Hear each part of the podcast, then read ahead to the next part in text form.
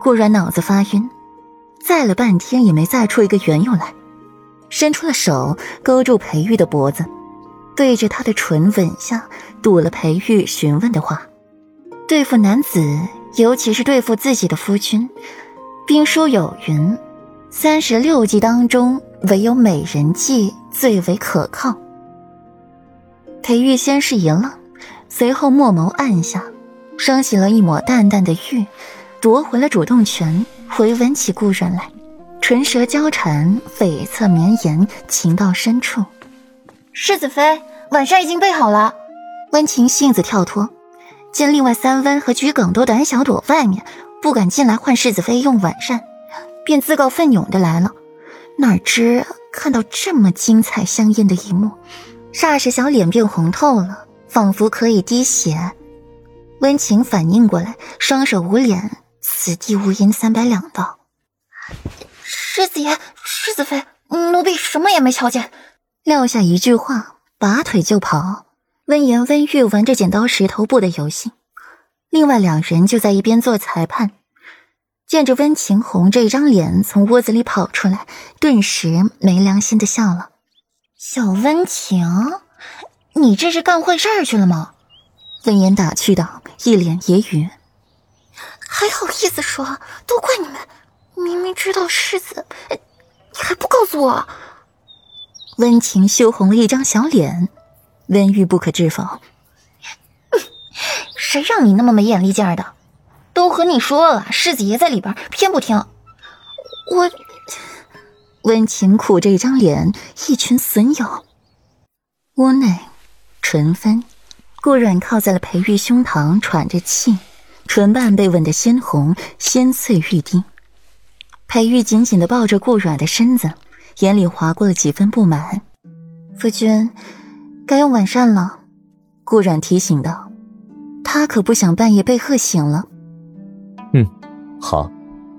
裴玉松手替顾冉整理着衣服，看到白皙脖颈上的一颗鲜艳的吻痕，唇角微漾。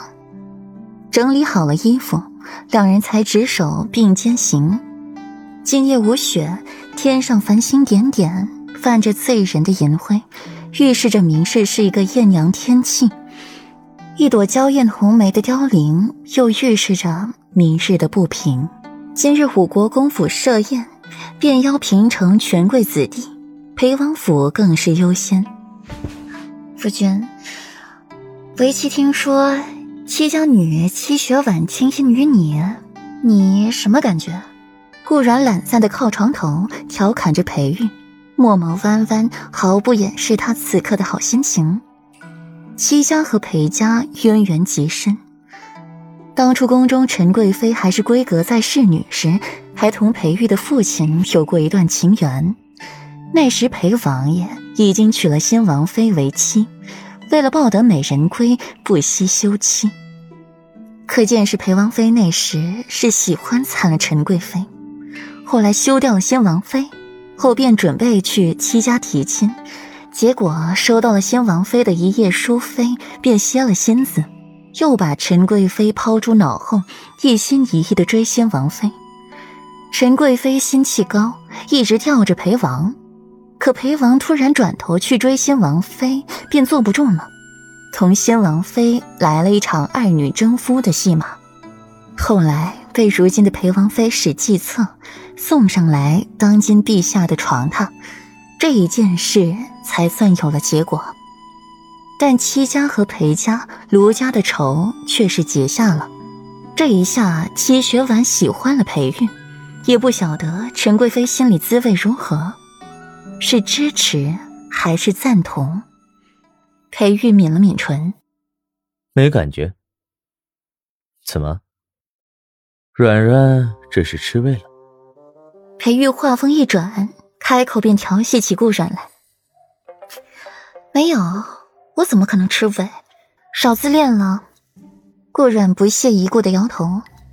既然没有，你问为夫这是做什么？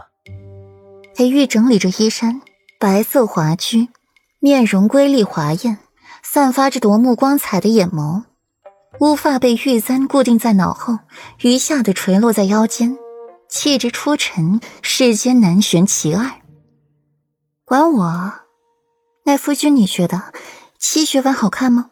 比起为妻如何？顾阮弯弯眉眼，他更在意这个。没见过，不好判断。怎么，软软，你对自己的样貌不自信？